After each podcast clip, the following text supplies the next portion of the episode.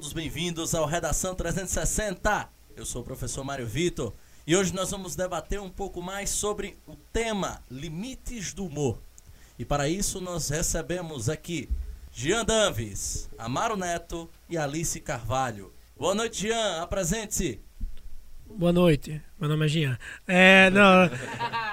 Boa noite, tudo bom? Meu nome é Jean Danves, sou comediante de stand-up em Natal há, que há uns 10 anos já. Redator publicitário até hoje, acabei de ser demitido a caminho. Então, queria agradecer aí quem tá ouvindo. E é isso, um beijo. Boa noite, Alice Carvalho. Boa noite, Mário Vitor. Eu amo a voz que ele faz. Eu tô apaixonada. Olha, é, é isso, né? Meu nome é Alice Carvalho aí, tô aposentada da comédia stand-up desde 2015, quando saí para fazer um projeto chamado Septo. E aí, depois disso, eu, eu me encalacrei com o drama, virei uma atriz de série. E não sei nem o que, é que eu tô fazendo aqui, né? Já que eu sou uma ex-comediante. Mas a comédia tá sempre muito presente na minha escrita, né? Talvez Talvez seja essa a minha função aqui ou só aglomerar? Jamais saberemos. Descobriremos ao longo desse programa, não é isso? Gente, estamos aqui também recebendo Amaro Neto. Boa noite, Amaro. Boa noite, Mário. E eu faço comédia. é muito difícil me apresentar, me sentindo entrevista de emprego agora. É, eu faço comédia há oito anos, eu acho, desde 2012 stand-up, né? Eu com o Gian, de, de lá pra cá, acho que a gente tá fazendo isso intensamente, mesmo quando não está subindo no palco, a gente tá pensando em alguma escrita ou algo Sim. assim. E sou entusiasta do, da escrita humorística, assim, gosto de pesquisar, ler, sou fã de alguns escritores de, de comédia. Isso. Atendente de call center nas horas vagas. Atendente de call center, atendente de call center quando não me arrumo um outro emprego. Antes de iniciarmos o debate, os questionamentos, enfim, gostaria de trazer um pouco mais da história de como eu conhecia cada um deles. Há pelo menos uns seis anos eu me aventurei né, no mundo do stand-up comedy. Cara. Faz, faz uma, gal uma galerinha de tempo. Faz uma vida da filha de Ian. É, exato. Nossa, você começou em que ano, você disse? 2014. 2014, é. Minha, minha filha nasceu em dezembro de 2013. Foi basicamente na, na, na época que ela, ela. Então, quando você começou, ela era recém-nascida. Isso, isso. E o mais interessante é que na noite, na noite em que eu me apresentei pela primeira vez, esse era o elenco principal, né? E foi muito interessante, foi uma sensação incrível e se transformou em um dos meus principais hobbies. E é justamente sobre essa situação que eu queria que eles falassem um pouco mais, pelo menos nesse início de conversa. Queria que Jean primeiro a se apresentar, falasse um pouco sobre a carreira dele, principalmente o porquê dele ter escolhido o humor como uma profissão. Eu vi. É meio piegas falar, mas eu vi o Vitor Amar dando, dando uma entrevista recente e eu me, me identifiquei bastante nessa questão de, tipo, ah, por que você escolheu a comédia? E às vezes é uma sensação de que a comédia escolhe você, assim. Tipo, eu não sei lá, eu lembro que com nove anos na escola eu tava imitando coisas de humor, assim. Tipo, tipo tinha o era muito famoso na época o Rock Go, né, do com o Fábio e tal. A galera ia jogar futsal e em vez de eu ir jogar, eu ficava em cima da janela do, narrando o, o, os jogos. Então, sei lá, eu, eu, sempre estive querendo fazer algo relacionado ao humor. E aí o que eu via, eu tentava reproduzir. Eu via blogs de comédia e aí eu comecei a escrever, eu vi os caras fazendo stand-up e disse eu quero fazer isso também. E fui entrando assim, eu não sei dizer exatamente porque eu escolhi a comédia, tipo, eu sempre me encaminhei para esse lado criativo e cômico assim desde a escola. Jean, e me diga uma coisa. Você falou há pouco que há 10 anos faz humor. Isso. O que que te faz persistir durante todo esse tempo? Talvez algum probleminha no cérebro. Mas.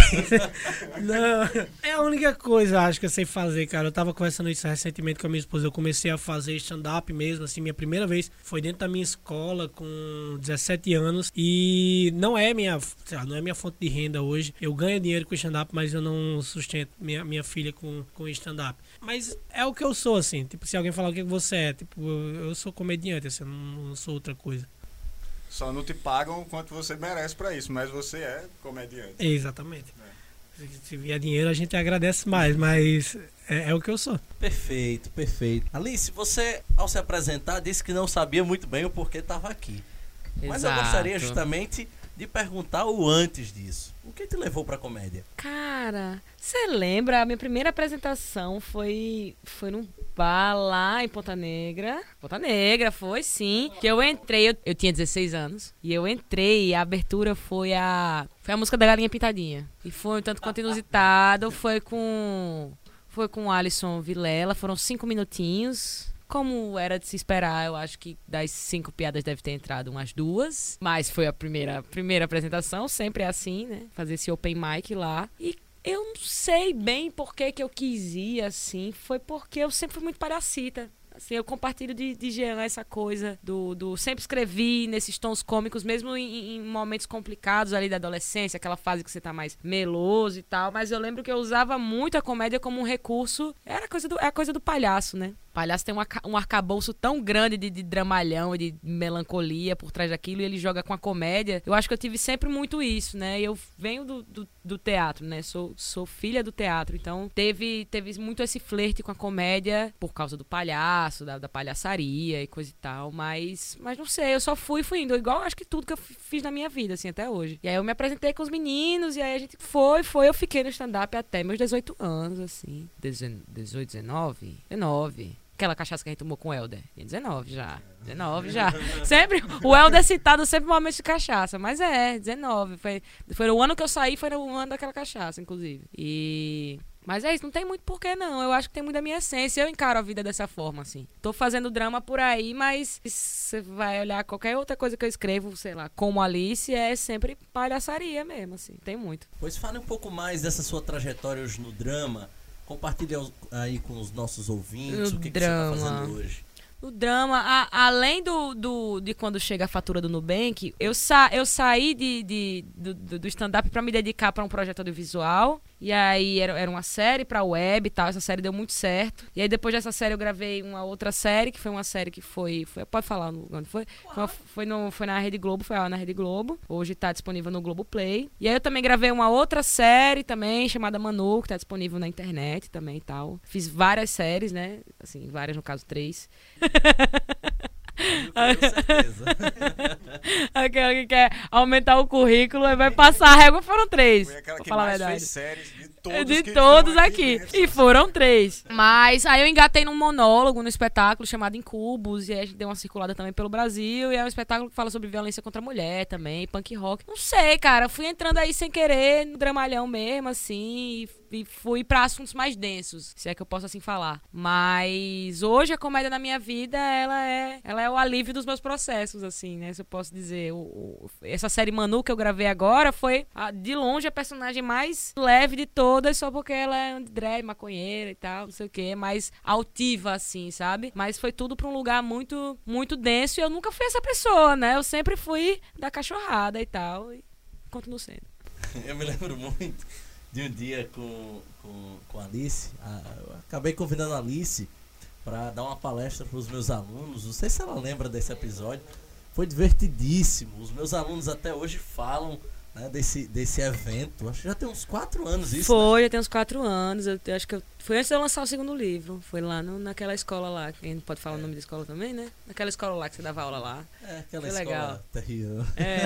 aquele, aquele lugar lá. Aquele lugar. Mas foi um evento interessantíssimo. Pois agora eu vou chamar meu amigo Amaro Neto.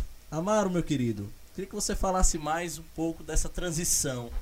O que te fez sair da sua vida comum, rotineira, e te fez se colocar no stand-up comedy? Cara, eu sempre fui, sempre fui é, louco por comédia, assim. A minha família já gostava de comédia. Meu pai é aquele cara que fica contando piada o tempo inteiro. Toda vez que ele via uma fita de comédia, assistia alguma coisa, lia alguma piada, ele já chegava em casa contando. Meu tio avô, né, que vivia lá em casa, minha avó. Então, assim, eu sempre tive contato com, com piadas o tempo inteiro e eu adorava ver programas de humor, assim. Eu esperava pra ver o Cacete Planeta, pra ver a Praça é Nossa, pra ver... E depois as coisas foram evoluindo, né? A gente vai... A gente é criança, aquilo dali faz... era muito engraçado. Às vezes eu fico pensando, eu não sei se o humor deles ficou é, meio chato e eu, na época, que era inocente e achava engraçado, ou se naquela época realmente era bom, eu também não fui atrás, assim, mas Fui, é, depois veio o Hermes e Renato e tal. E eu lembro que eu, eu trabalhava no escritório do meu avô, ele tem uma imobiliária, e eu ficava lá, eu era tipo office boy dele, assim, tem, sei lá, 14, 15 anos, e tem aquelas revistinhas seleções, que tem sempre, é, rir é o melhor remédio, eu acho, a seleção. E sempre tem piadas de escritor, de, de leitores que mandam pra lá. E eu zerei todas as revistas do escritório e eu li, às vezes, a mesma piada várias vezes. E eu não me tocava, assim, que eu era fã de comédia nesse, nesse sentido, assim. Eu queria ser professor. É, eu tinha um professor que ele era muito engraçado. E eu, de cursinho, né? Sempre tem esses professores engraçados e tal. E eu ficava pensando, caramba, eu queria ser que nesse cara. Eu queria, eu acho que eu vou dar aula. Aí fiquei pensando, ah, acho que eu vou ser professor de história, que era coisa que eu gostava de história, gostava de física e tal. Aí depois eu percebi que não era do conteúdo que eu gostava. Eu gostava da parte que não tinha nada a ver com a matéria, que eram as piadas que ele contava e ver as pessoas rindo, assim. Então um dia eu vi no, no YouTube um vídeo de Fábio Rabin, por acaso, é, que era ele num bar bem tímido, assim, contando coisas sobre a vida dele e as pessoas rindo. Aí quando eu vi aquilo caramba, que nem aqueles caras lá nos Estados Unidos, do Professor Loprado, que tem aquela cena do Professor Loprado, que ele vai num comedy e tal. Aí quando eu vi aquilo, eu disse, caramba, isso é muito legal. E eu zerei todos os vídeos do YouTube também de comediante stand-up. e depois disso, depois de um ano zerando os vídeos, eu fui atrás de fazer comédia. Aí eu fui falar com um grupo de Giannis, me ignoraram. Sim, fui. É, é, é, eu, eu lembro que eu abri, eu fiz, olha, tem um cara aqui que, que mandou mensagem pra gente que tá querendo fazer stand-up. A gente responde, aí os caras, não. Ah, então tá bom. Já tem cara Não, demais. não. Como era a comédia? Comédia RN, né? O que, que? Liga da Comédia Potiguar! Puta que pariu, quanto tempo que faz isso, cara? Eu tô chocada como a gente tá velho. Aí tinha um amigo meu que ele era ator, é, ainda é, né? Bruno Saga. Aí Bruno começou a fazer stand-up aqui.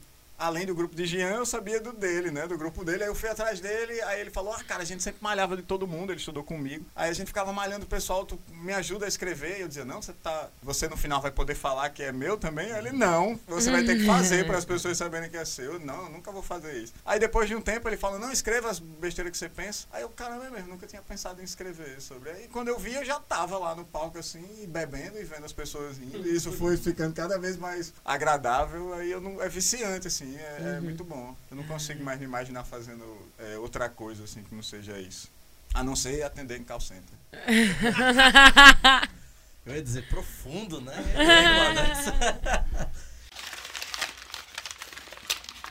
Gente, é com esse clima leve, justamente que eu passo a engrossar um pouco mais o caldo, né? Novamente é uma pergunta de cunho pessoal para cada um deles e talvez um pouco mais ligada àquilo que a gente tem dificuldade em relação ao humor. Jean, como é fazer humor em terras potiguares? Difícil. É, é, é bem difícil, mas eu acho que não só fazer humor, tá ligado? A, a, Fazer arte. a né? fazer arte em qualquer lugar fora de, de grandes centros do, do país, assim, é bem difícil. Como, como eu, eu falei no início, eu já tô fazendo aqui há 10 anos. E eu não consigo é, viver apenas disso, né? Mas é isso, é, é fazer comédia em, em Natal, é você fechar com bar, ficar lá semanalmente, tá lá se apresentando, e numa semana dá uma galera, e na outra semana dá 10 pessoas, e você continuar trabalhando pra isso, assim. Fazer humor em Natal é. é, é, é, é- é, falei é oito vezes, vocês contaram? Não sei, não, não, não sei dizer bem. É, isso aqui, é, é isso aqui que eu tô fazendo. Eu me lembro né, de uma noite que Theo, Hum. lembra Theo? Sim. Então me convidou pra, pra fazer uma noite, eu, ele e Eduardo Madruga, Hum, lá no Ateliê Bar, logo na reinauguração do ateliê. Grande Ribeira. Tinham exatamente quatro pessoas na plateia, três delas eram garçons e uma, uma delas era a namorada de Theo. É, ela existe. namorada Então, Theo. agora você explicou o que eu não consegui explicar. Isso aí é fazer humor em terras potiguares. É isso aí. É estar com o Theo. Puro suco, foi o que ela falou fora do microfone. Não, é isso, é isso. É bem difícil, a gente passa por shows incríveis e aí é, é completamente sazonal, assim. E você, Alice? Como é que você diz? Como é que foi esse período? Durante quanto tempo você fez stand-up? E como foi esse processo pra você? Os 16, eu tava relembrando aqui, os 16 aos 19, assim, né? Os três anos. Mas eu não tenho certeza se eu tinha 15 na época. Enfim, foi, foi pouco tempo. Foi entre, entre 0 e 4 anos, assim. Foi uma variação aí dentro disso, assim. Você faz aí seus cálculos, você tira sua interpretação. Mas eu acho que tinha muito isso, tinha essa coisa meio, esse movimento meio esquizofrênico, assim, da gente às vezes fazer um festival lá no Arena das Dunas e. Ah, molecada louca, assim, a gente botava o lugar abaixo. No Cidade Jardim também. E é, Cidade Jardim. No é. teatro, teatro Alberto Maranhão. Teatro Alberto Maranhão. Nossa, a gente É, fez no Alberto foi, Maranhão. pô, foi. A gente teve vários momentos. Momentos gloriosos, momentos gloriosos. É, A montanha russa, né? É, e aí, de, tipo assim, você abriu o show de alguém no Teatro Riachuelo e tal, e aí no outro dia você tá fazendo a sua noite de comédia e ter oito pessoas assim, na plateia. Essa coisa que você disse que pegou lá nesse show aí com o Theo, que era muito comum, né, pra gente. Era tipo assim, cotidiano. Meu avô até hoje ele fala assim, nossa, eu não sei como é que vocês suportavam aquilo, mas era tão engraçado. E era engraçado, era divertido também. Às vezes, às vezes não dava ninguém, mas a gente, porra, desce uma cerveja aí, vamos tomar uma cerveja gente. E Amaro, Amaro, me deixa em casa, Amaro, eu deixo, deixo você em casa. Aí deixava em casa muito doida também, era isso. Eu acho que o que acontece, não sei se nas outras cidades, mas em Natal, assim, é que o público, assim, acho que uma, uma, uma visão que eu tenho do público de Natal para arte em geral, assim, é que para que as pessoas sejam valorizadas em Natal, alguém que não seja de Natal, alguém de fora, Precisa valorizá-las. precisa dizer que você é bom para que as pessoas de Natal Isso. reconheçam é, você como um artista, assim. Então, é, eu já ouvi coisas assim, tanto de bandas daqui quanto de, de artistas em geral. Ah, você é tão bom, ou então assim, essa coisa é tão legal, essa banda é tão legal, esse artista é tão bom que nem parece de Natal. Como assim? É Pô, é como se aqui não pudesse produzir um material de qualidade, assim. Então, é, normalmente, quando a gente faz show, pra, tipo no Teatro Riachuelo, que abre show pra Murilo Couto, pra Léo Lins, pra, sei lá, Sérgio Malandro, que a gente já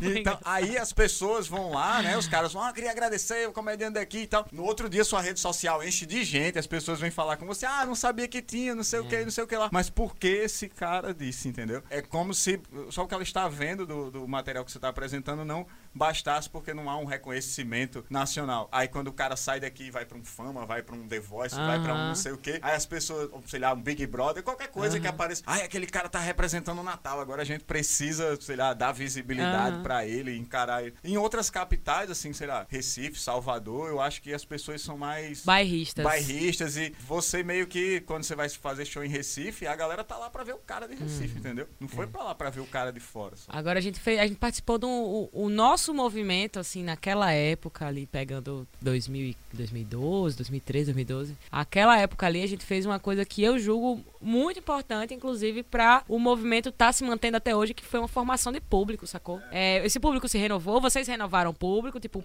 pessoas passaram, eu entrei, eu saí da comédia, tiveram outras pessoas fazendo comédia, mas vocês permaneceram, vocês fizeram a manutenção de um público que foi criado há um time, então não tinha isso antes, saca, Mário? Isso não existia aqui. E a gente foi, foi do comecinho mesmo, assim, o, Liga da Comédia Potiguar foi o primeiro grupo daqui e tal. E tinha umas coisas que era meio troncha, assim, também, mas a gente passou por cima disso. É, em contrapartida ao que eu disse, a gente também tem um público fiel. Tem uma galera que acompanha mesmo a gente. A gente faz show no bar, aí a gente vai fazer show num hotel. A galera vai pro hotel, as pessoas divulgam pros seus amigos, vão passar aniversário lá. No show tem um público fiel, é óbvio, né? Tem um, um nicho, como a gente já ouviu em, um outro, em outra entrevista de um, de um Open daqui falando. É, tem um nicho, né, de, de pessoas que, que, que, que acompanham a comédia e tal. Mas, mas tem isso do grande público, assim, desse, desse propagar para o grande público. É, é, tem essa resistência, assim, mas óbvio, a gente fez um trabalho de formiguinha aí já Total. Oito anos, dez anos trabalhando em cima da comédia e hoje a gente vai para um bar, sai de um bar, vai para o outro, as pessoas saem desse bar e vai para outro O bar. que eu acho mais também. louco é que até hoje tem gente que acompanha as coisas que eu faço, nada a ver com comédia mais, mas da época do stand-up, tá ligado? E foi um É. trabalho sólido, assim, que foi feito lá no comédia. É, e, e- e é bacana a gente realmente tem, tem esse pessoal. Tem, tem um cara que, que a gente vê, tipo, ele tá sete semanas seguidas indo nos assistir. Mas ao mesmo tempo tem aquele pessoal que gosta muito da gente, mas eles, eles tratam a gente igual tratam a família, só quer ver no Natal, uma vez no ano.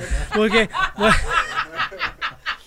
Ele, Ele vai uma vez no ano nos assistir. Aí, pra quem não, não tem como eu, eu- a gente viver do- da bilheteria de um- uma vez no ano, né? Então teve um cara que a gente conversou. Você interagiu com eles lá no, no show, que ele falou, tipo, ah, você já me, o Amaro falou, você já me assistiu? O cara já, já ele. Quando, onde foi que você me viu? O cara, ah, lá no Bar 54. Ou seja, o cara tinha nos assistido há seis anos atrás e decidiu voltar, tipo, ah, senti saudade. Aí tá indo lá. Aproveitar o gancho, Amaro. Queria perguntar pra você. Enfim, entrando no tema de fato. Há limite para humor? Uma vez Jean me deu, o próprio Jean me deu uma resposta que eu achei muito boa. Assim, ninguém se pergunta se tem um limite da odontologia, tem um limite da, da sei lá, da mecânica. Não, não sei, é, é, por que essa, é, essa preocupação, porque o humor é, um, é uma escrita, né? É uma linguagem e tem um limite pro drama, tem um limite pra, pra ação, pro terror. Eu acho que as pessoas, como produção de arte no geral, assim, as pessoas não devem ter uma. "Ah, a gente só deve ir até aqui. Eu acho que as pessoas devem ser livres para poder fazer o que elas quiserem fazer. Eu acho que as pessoas deveriam ter acesso à informação suficiente para que elas adquirissem maturidade, para que elas pudessem avaliar por elas mesmas se aquilo dali deve ser consumido ou não. Na minha opinião, quando um- cara, sei lá, ele faz uma, uma piada, sei lá, indecente, considerado pela maioria, assim, e ou até por mim mesmo. Eu não quero que o cara deixe de dizer algo que eu achei indecente, assim. Eu só não quero consumir ele e penso assim que se eu estou num país ou num lugar que as pessoas consideram aquele tipo de coisa humor ou engraçado, tem alguma coisa de errado com a sociedade, entendeu? Então eu acho que se você faz um, se você tem um produto para oferecer, que aquele produto não é consumível, você tem que ser doente da cabeça para você continuar produzindo aquilo, entendeu? Então eu acho que o público faz com que o produto seja gerado. Eu tenho o meu limite do humor, você tem o seu limite de humor. Não tem como a gente, eu penso eu assim, né, que a sociedade tenha como estipular um limite para todas as pessoas. Não dá pra fazer isso. Mas eu sei qual é o meu limite, eu sei até onde eu posso ir e até onde eu posso consumir do, de- produto feito por outro comediante e tudo mais. E eu acho que isso meio que é, é relativo, assim. Eu não tenho como dizer pra você que você não pode me dizer isso. Mas se eu me sentir ofendido, eu tenho todo o direito de processar você. Então, se eu disser algo que lhe ofenda, é, eu não posso chorar se eu for processado, entendeu? Eu tenho que arcar com as consequências do que eu disse. Mas você não pode ser proibido de dizer. Alice, eu vi que você meio que se movimentou em dado momento. O que, é que você pensa disso? Não, é porque eu, eu fiquei com medo do meu amigo Amaro. Ele fechou o raciocínio muito bem. Eu concordo muito com ele, assim. É, tem, tem isso do, do consumir e não consumir, né? Eu, enquanto artista, eu não, eu não faço mais a obra pela obra, ou a arte pela arte, ou a piada pela piada, assim, sabe? É, eu realmente trabalho com, com textos que de fato me atravessem. Não que eu, sei lá, eu só vá fazer personagens que condigam com o que eu acredito na vida, não. Não, porque porque não é assim. Existe a poética da coisa, existe, enfim, até até para comédia existe a poética da coisa. Aquela situação, né? Se eu sou advogado, não vou sempre defender quem é o bonzinho da história. Não, né? é, e, o, e o ponto não é nem esse. Eu acho que a comédia ela é moralizante, ela é desmoralizante também. E pra mim, eu enquanto comediante, isso eu fazia muito desde boy, assim. Eu, eu sempre optei por estar tá, em lugares de escrita e, e lugares da própria interpretação em cima do palco, que era muito bobinho, assim. Eu falava sobre coisas muito bobinhas, fugia daqueles assuntos que eram mais corriqueiros pra, pra mulher, assim e tal. E já dava uma pincelada sobre orientação sexual, já falava sobre, sobre feminismo de uma outra maneira. Mas eu falava sobre coisas que eu achava que faziam sentido, inclusive pra falar pra aquela plateia que não. Aquela plateia que a gente tinha era uma plateia, uma plateia coxa, né? Aquela plateia que a gente tinha que era a plateia que ia pra Bacaro. E sempre, e sempre estando no palco, com, inclusive com colegas que eram o extremo oposto nosso. Eu tava conversando aqui antes de começar a gravar e tinha muito isso, né? O meu ponto é muito parecido com o de Amaro, que é o seguinte: eu não vou chegar num um marmanjo adulto e falar pra ele o que ele deve e o que ele não deve falar. Se ele faz a piada pela piada e ele não acredita no que ele tá falando, mas fez a piada, problema dele. Agora segure a onda. Não vá querer depois, é isso, não vá querer depois ficar, ai, não me cancelem, não. Você falou a merda. Se você a galera quiser lhe cancelar, você vai ser cancelado. É igual, é igual tem, tem a ver com, com, sei lá, alguém vai vai roteirizar um filme, ou vai rodar um filme que é sobre a vida de, de mulheres trans e não quer botar pra protagonizar pessoas que foram excluídas o tempo inteiro. Ah, não vou botar. Tudo bem, você não bota. Mas pode ser que as pessoas não queiram consumir aquilo porque não tem verdade. Ou, enfim, são paralelos, não são a mesma coisa, mas são paralelos, assim. Faça o que você quiser fazer. A arte tá aí livre pra você fazer o que você quiser. Agora você vai precisar lidar com isso. Eu, eu penso muito assim, eu não consumo coisas que eu não acredito. Você, Jean? Tudo bom? É, é eu acho que, que eu, eu vou muito na linha do, do, do, que eles dois falaram. E eu já queria aproveitar, não sei se era algo que, seria, que você iria questionar mais pra frente, mas é uma coisa que é, a gente absorveu, eu e Amaro, numa viagem nossa João Pessoa, a gente absorveu de Alisson Vilela, né? Todo mundo aqui teve a honra de, de se apresentar de, e de estar com ele. Que eu acho completamente refutável essa ideia que muito comediante defende que o importante é ser engraçado, de que ah, é só uma piada, ah, é algo engraçado, ah, não é opinião, porque eu não acho que o riso seja único.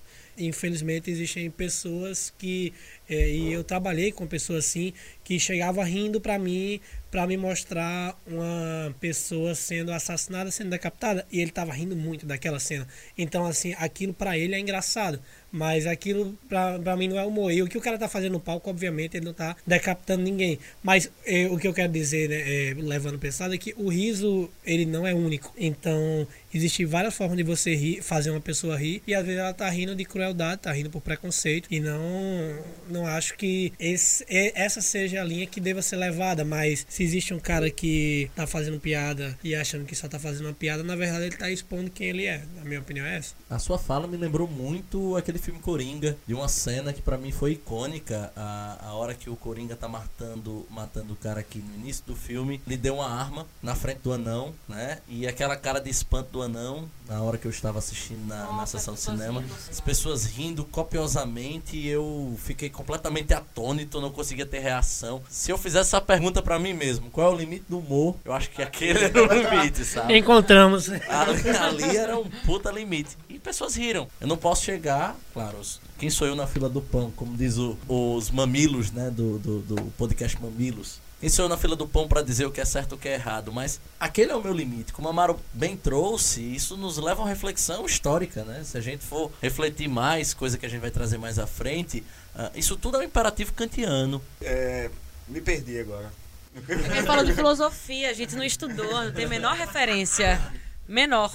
Essa questão do, só complementando o que eu tinha falado para exemplificar é, essa ideia de quando você quando você aumenta o nível da, da, das pessoas, né, da, da, cultura das pessoas. É, uma vez um Open foi se apresentar com a gente e ele fez piada sobre mulher não saber dirigir, sobre uma mulher ser Uber.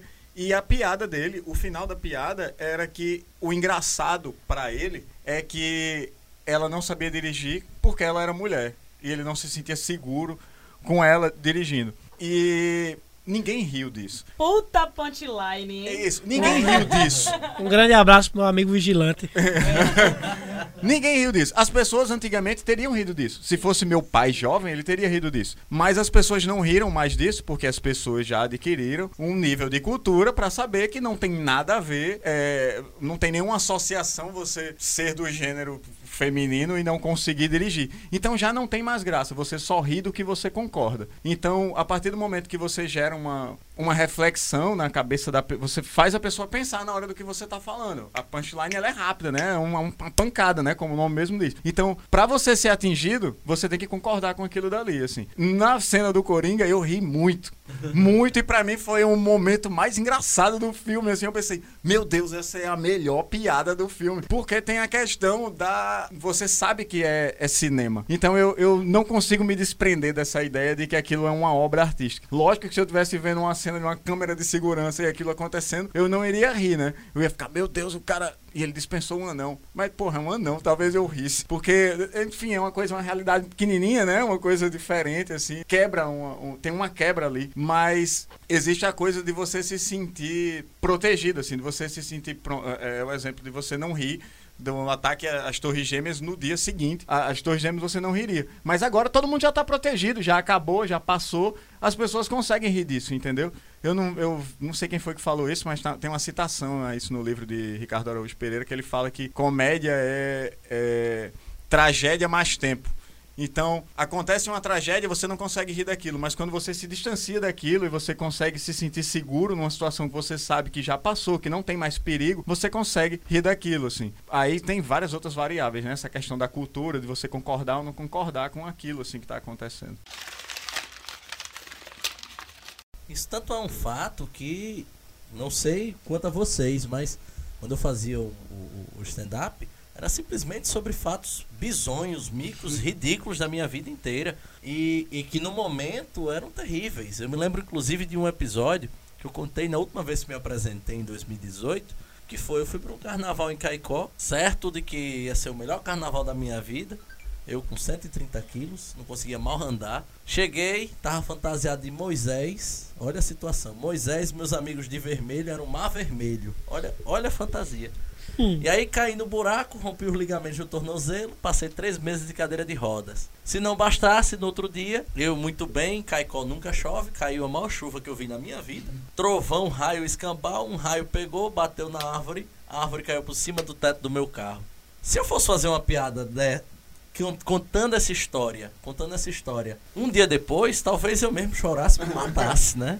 Você não tava pronto pra falar Não sobre tava- isso também. Isso, não estava pronto para isso, mas hoje eu conto isso e eu rio dessa história. Eu rio, por exemplo, também de uma história que eu contei no, no meu último stand-up. Me perdoem aí todos, mas que eu matei um cachorrinho, né? Não sei se vocês lembram. Eu escrevi uma cartinha pra uma menina que eu tava apaixonado e tal. A gente ah, estava saindo há um tempo. E aí ela tinha um filhotinho, o cachorrinho foi e comeu essa cartinha. A cartinha tava perfumada e tal. Ele acabou Nossa. morrendo, engasgado, barra envenenado né? Se eu contasse um dia depois dessa situação, uma semana depois, era terrível. Mas eu olho pra trás e eu faço, porra, se eu nem eu mesmo ri de uma situação tragicômica dessa, quem é que vai rir? Talvez a menina não ria. Mas eu não sei. O cachorrinho morreu de borboletas na barriga.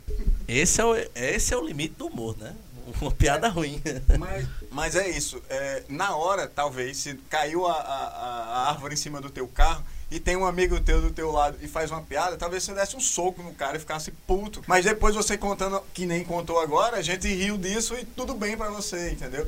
É, a, a comédia tem, tem essa questão do, do distanciamento, assim, pra você poder se sentir seguro e poder rir daquilo. É um, há um alívio, né? Uma válvula de escape, assim, quando você ri de uma situação. Normalmente, a, a comédia, ela é quando você vai contar um storyteller, uma história que aconteceu com você, nunca é tipo uma história legal, assim, tipo, ah, eu fui pra uma festa e me diverti bastante, achei 50 reais e, sei lá, fiz um homenagem, não sei, sabe? Ainda consegui uma carona de graça pra casa numa A limo. pessoa- Nunca é isso. A pessoa quer ver você tropeçando, É, né? as quer pessoas- ver você caindo. Isso. E não é só a plateia que quer ver você passando por maus bocados, mas há um certo alívio de falar sobre algo ruim que aconteceu com você, como se fosse libertador, assim, lidar, superei essa situação, entendeu? É, Sim. o próprio Alisson, que a gente foi, que foi citado aqui, Alisson teve câncer, né? E ele fazia piada com câncer, porque pra ele devia ser libertador. Terapêutico. E isso é terapêutico. Às vezes eu vou subir no palco e eu fico pensando nos sets que eu tenho, eu penso, não, não quero falar sobre isso, não, não quero falar sobre isso. Aí normalmente eu vou, tô estressado com o trabalho, eu vou, hoje eu preciso falar de call center. Hoje eu preciso falar sobre parar de beber. Hoje eu preciso falar sobre a dificuldade de estar sendo é pai de um neném agora e tudo mais. Então, assim, é libertador, assim. Depois você meio que, caramba, as pessoas riram disso junto comigo, eles acham isso engraçado também. Há tem algo de terapêutico, assim. Então, é por isso que essa questão da comédia pela comédia, às vezes, como a Alice disse, falta verdade, né? Quando o cara só, ah, mas é só uma piada, eu só achei engraçado e achei que deveria ser dito, assim. Às vezes eu acho coisas engraçadas, acontece alguma coisa, acontece algo e minha cabeça sozinha faz uma piada daquilo e eu rio comigo mesmo, mas eu não acho que mereça ir pro palco porque eu ri disso, porque eu pensei, entendeu? Não é qualquer coisa que eu preciso levar pras pessoas. Só porque eu achei engraçado. Alice, então acho que a gente chega num ponto de concordância. A gente tem que saber diferenciar a situação da comédia e do preconceito, não é isso? Você poderia exemplificar em algum momento da, da sua vida como comediante, ou não, a, a sua vida pré ou pós-comédia, alguma situação em que você verificou ah, preconceito claramente em uma piada, em uma situação que talvez Nossa, já teve, ve- teve uma vez que eu falei uma merda. Falei uma merda no, no, no comer. Não vou, não vou reproduzir aqui jamais. jamais. O botão do cancelamento ele tá muito próximo a mim. Eu quero deixar ele distante. Mas eu falei, falei uma merda no ateliê, no antigo ateliê da Duque de Caxias. E foram tirar satisfação comigo depois, assim, aconteceu isso. E eu e, e foi importantíssimo pra mim. Discuti na hora e dei uma respostinha engraçada e saí por cima. Mas depois eu, eu refletindo sobre aquilo que aconteceu, era muito no começo do que eu tava fazendo, assim, eu tava formatando um texto ainda. E aí, pouco tempo depois, eu fiz um, um texto me contradizendo, que, que, era uma intenção oposta ao que eu tinha dito naquilo. E, eu, e eu, o que eu disse nesse dia foi um. Sabe quando a plateia tá rindo? Você faz a piada, a plateia tá rindo, porque eles se identificaram muito. Eu pá, soltei uma outra em cima. E aí fui num lugar mais deep, assim. Fui num lugar de, ofen de ofensa e as pessoas riram, porque Nossa. concordaram, mas tinha um grupo que tava na minha frente, um grupo outro e quando acabou, vieram, vieram falar comigo, assim.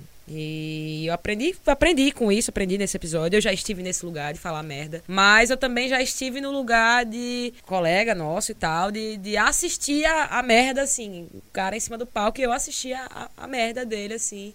Mas uma coisa de, tipo, há, há dois anos, assim. Coisa de, de pouco tempo, acho que é dois anos que eu, que eu vi fulano de tal.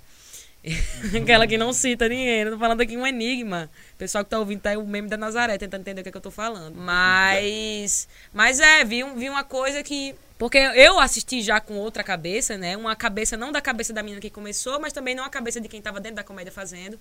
E quando eu vi aquilo, acho que a minha indignação foi, foi uma piada machista, assim, baixa. Baixa e fácil. Facílima. E aí eu, eu vi, assim, a minha indignação não foi nem enquanto enquanto condição de gênero, né? enquanto mulher, né? Enquanto as coisas que eu acredito que eu defendo. Mas foi mais de tipo assim, caralho, esse maluco ainda tá no rolé, fazendo a mesma piada de 2012, a mesma coisa, mesma piada online inglesa, sabe? Mesma coisa rasa, fácil, porque é muito fácil.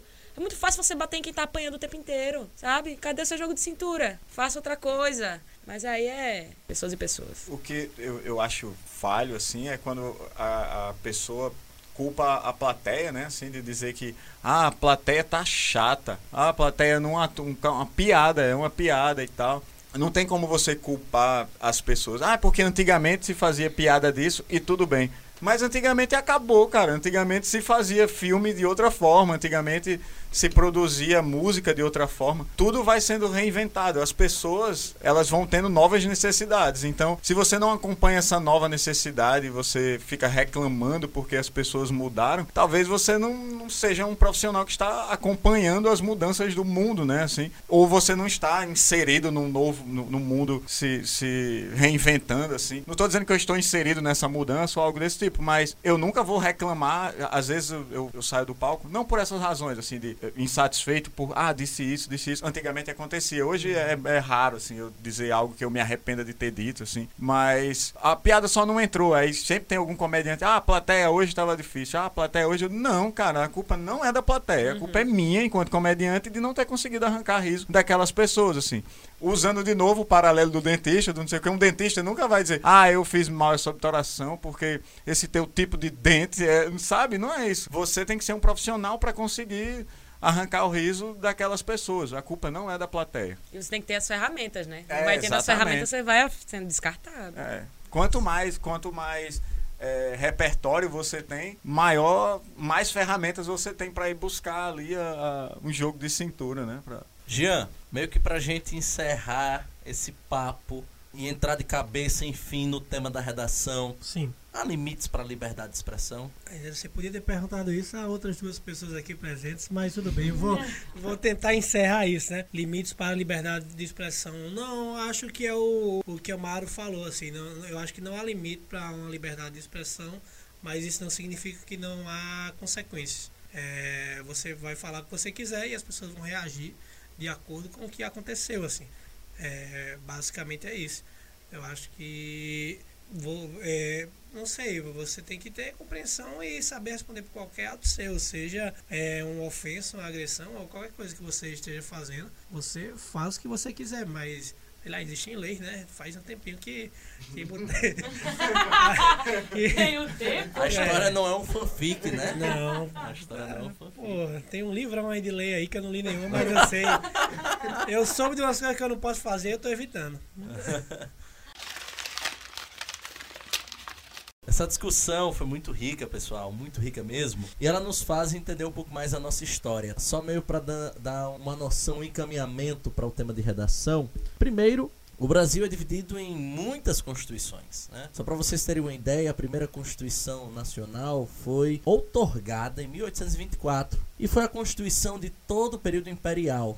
E nela, gente, 1824, já havia a garantia da liberdade de expressão. A liberdade de expressão como um quesito que foi muito bem trazido por todos nós aqui. Um direito que não só é universal, como é fundamental para que as pessoas se relacionem bem, para que a sociedade caminhe bem e para que todos possamos um dia termos discernimento e encontrarmos o bem comum. Essa é intenção da liberdade de expressão. Ela foi idealizada na Constituição Americana, num século antes, praticamente 60 anos antes, e foi trazida para o Brasil e perdida pouco mais de 100 anos depois, com a Constituição de 1937, novamente outorgada, dessa vez por Getúlio Vargas, a chamada Constituição Polaca. E a adoção da censura e a aquisição de um estado de sítio foi trazida justamente para tornar a sociedade totalmente refém de um ditador. E isso vai vai se misturando com a nossa história se a gente for estudar a Constituição a Constituição. A gente pode passar pela Constituição de 46,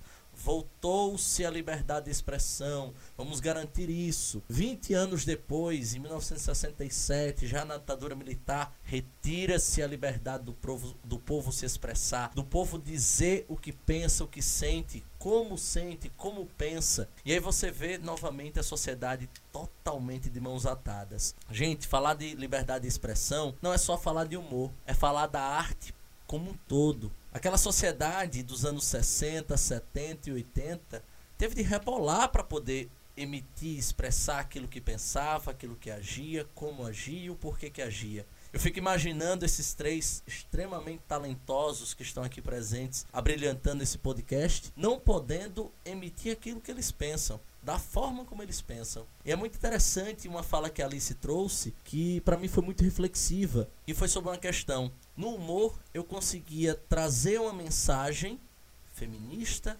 trazer uma mensagem reflexiva sobre a exclusão de gênero, trazer uma mensagem reflexiva sobre coisas que eu já pensava e que talvez de uma maneira mais sutil abarque um maior número de pessoas.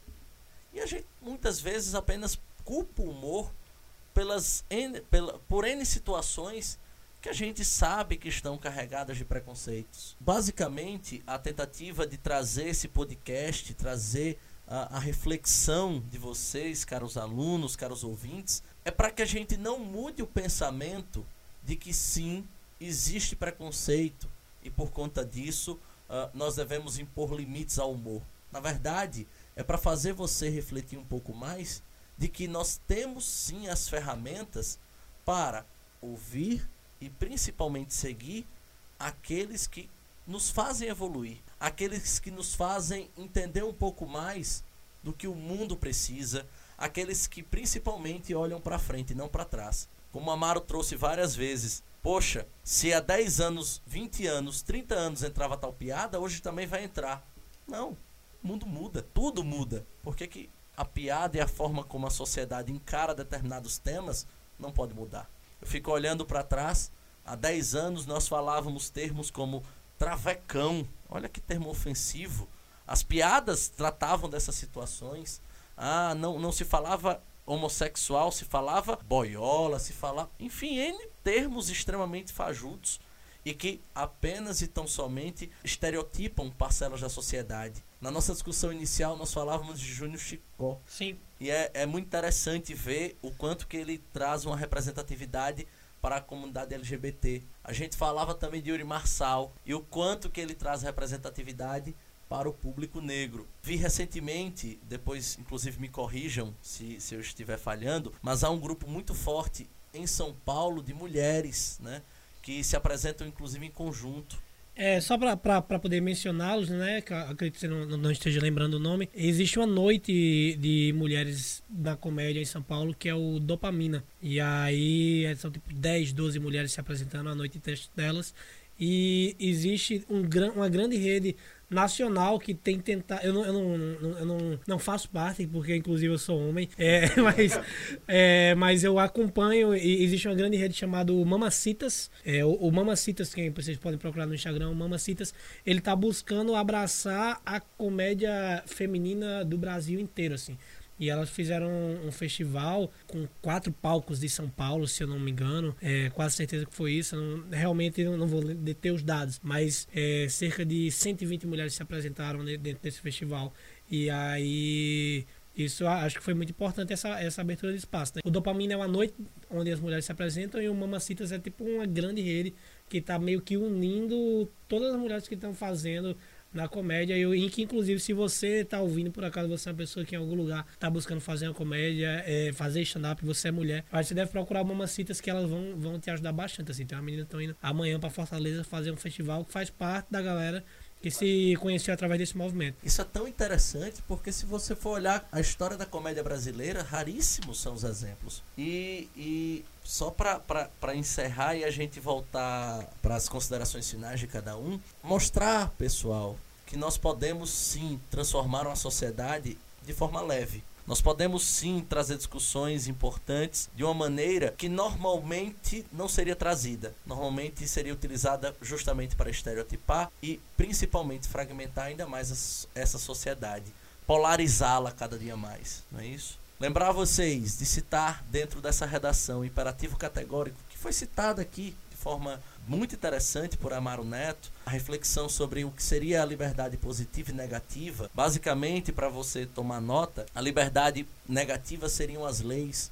Então eu posso responder judicialmente por aquilo que eu falei, se eu incitei, se eu insultei o ânimo alheio, mas também existe a liberdade positiva, que é o meu limite, até onde eu posso chegar no palco, por exemplo, até que ponto eu devo tocar, que é, que é algo que vocês se preocupam e trouxeram aqui de maneira brilhante. Temos ainda outras situações, como por exemplo a reflexão trazida por Hegel, senhor escravo. O que, é que tem a ver senhor escravo e limites do humor? Absolutamente tudo. A relação senhor-escravo mostra uma sociedade dominante pelos senhores e uma sociedade dominada, inclusive formada por um grande número de pessoas muito maior do que a de senhores, que são os escravos. Nós, pessoal, acabamos muitas vezes sendo escravizados por uma classe dominante. Eu não estou falando apenas social, não. Eu estou falando de outras tantas vertentes. E olha que eu sou homem, eu sou heterossexual, eu sou branco, eu nasci numa família que não é pobre. Então é fácil até para mim falar disso, mas com certeza é extremamente importante que todos aqui tenham a, a condição de entender um pouco mais, de refletir disso, sobre isso na vida e por que não também na redação. E aí tentar encontrar uma solução para toda essa, essa celeuma, que é trabalhar elementos da filosofia, da sociologia desde cedo na escola, trabalhar a situação de que nós não precisamos estar em uma sociedade totalmente polarizada, como estamos em essa sociedade politicamente dividida, socialmente dividida, eh, economicamente dividida. E após esse monólogo chato, enfadonho, vou pedir para que cada um aqui deixe sua mensagem final. Apresente mais uma vez seus projetos, mostre o que esteja fazendo, até para que o nosso público possa acessar cada um de vocês. Né? Apresente suas redes sociais, deixar uma mensagem aí para a galera que está se preparando para o Enem e para concursos públicos no geral. É, mais uma vez, meu nome é Gian Dames, queria agradecer de verdade ao Mário Vitor pelo convite, foi, foi ótimo estar aqui. Queria dizer que quem quiser acompanhar comédia, quiser acompanhar qualquer coisa relacionada ao meu trabalho, pode me procurar nas minhas redes sociais, é Gian Danves. Quem tiver com um emprego para oferecer, que eu vale frisar, eu perdi meu emprego hoje, pode procurar também Gian Danves no LinkedIn. Mas é isso. Quem, e assim, quem for de Natal e estiver ouvindo aí, é, é, é, a gente está em cartaz semanalmente com o elenco rotativo, mas eu e a Mara fazemos parte do elenco fixo toda quinta-feira no Front Stage em Ponta Negra. Segue o Instagram Stand Up Comedy RN, que é o Instagram que a, a, nossa produtora que divulga todos os shows que acontecem em Natal e ela está produzindo o Comedy Stage que, que acontece lá no Front Stage. Se você está ouvindo de repente isso no futuro, né, e o, e o, e o, e o Front Stage explodiu, né, nunca se sabe, temos que, não, espero que não. Tsunami um abraço no Sivan e, e no Sivan e Regis, prosperidade é um negócio de vocês, mas vai que você esteja ouvindo isso em 2025 mas procura Gia Danvers Stand-Up Comedy RN na rede social do momento e você vai poder acompanhar meu trabalho que eu ainda vou estar fazendo isso. É isso, obrigado, boa noite. É, meu nome é Amaro Neto, aí meu Instagram, porque Jean meio que já, como eu tô com ele nos projetos todos, meio que você já sabe de tudo que eu faço agora. E Bota o Instagram do Call Center. Do Sim, a gente faz, a gente faz também tem um outro projeto, né, que é o Falha do RN. Então se você é daqui de Natal e não não conhece, a gente comenta notícias e cria notícias em forma de piada. É um jornal fake, tá lá no Instagram, é o arroba falha do São notícias fake, mas não são fake news. Isso, exatamente. Não são fake news. Na verdade, as notícias, as notícias parecem bastante com o que poderia estar acontecendo facilmente. Minha rede social é Amaro B, né? De bola, Amaro B Neto. É, segue lá as coisas que eu estiver fazendo, você vai acabar encontrando lá e provavelmente vai encontrar a Gia. A gente sempre tá fazendo as coisas juntos. E o Falha sou eu, Gian, né? O Ciro, é, é, Diego Ciro e o Vitor Ricardo, que são comediantes stand-up também. Eu espero que a gente tenha um novo projeto para divulgar agora aqui usando o estúdio de. Menina, enquanto a gente tava gravando, quem mandou mensagem foi Rodrigo e Romano. Os dois mandaram. Romano falou volta. E Rodrigo Marques mandou, depois manda quando sair. Eu não vou mandar pra ele porque Rodrigo Marques não aguenta mais essa conversa de limites do humor. Ele não vai ouvir, isso aqui já tá no final, Rodrigo. Um beijo pra você, mas você não chegou até aqui. É... o meu Instagram é, é arroba Carvalho Alice, tem tudo lá. Se quiserem saber dessa série que eu falei lá da, da, da Globo, é bom falar o nome Globo porque sobe meu passe. Globo, Globo, Globo, Globo. Vamos ver se consigo pagar mais boleto. Mas só fiz uma série mesmo. Dois episódios de uma série só, tá lá no Globoplay, quem quiser assistir. Mas a avó lá. disse que foi uma honra ter uma global aqui em casa. Inclusive, falando da Globo, drogarias Globo, se tiver precisando de repente de um caixa, pode me chamar, viu? É, e aí tem Septo também. Septo é uma série que tá no YouTube disponível. Foi essa série que eu larguei a comédia pra fazer. Deu muito certo. Ainda bem, tá aí no Instagram, arroba SeptoWBS, tá saindo episódio novo todo domingo. Se você tá vendo do futuro, não tá saindo mais episódio novo todo domingo, que a gente já acabou com a série. E aí, espero que a gente tenha sobrevivido ao coronavírus, né? Que coronavírus tenha sobrevivido a Bolsonaro. Chegamos no limite do humor.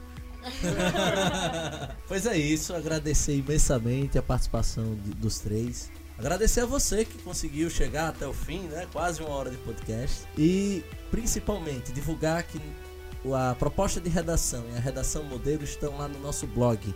Redacal, né? Porque não tem cedilha nem tio. Redacal360.blog.br. Repetindo, redacal360.blog.br. Lá você vai poder encontrar as propostas todas as segundas-feiras e obviamente toda quinta-feira no maior nos tocadores principais aí do país, o Spotify, Apple Podcast, Deezer, Cashbox e afins, você vai poder nos ouvir, tá bom? Forte abraço a todos e até a próxima.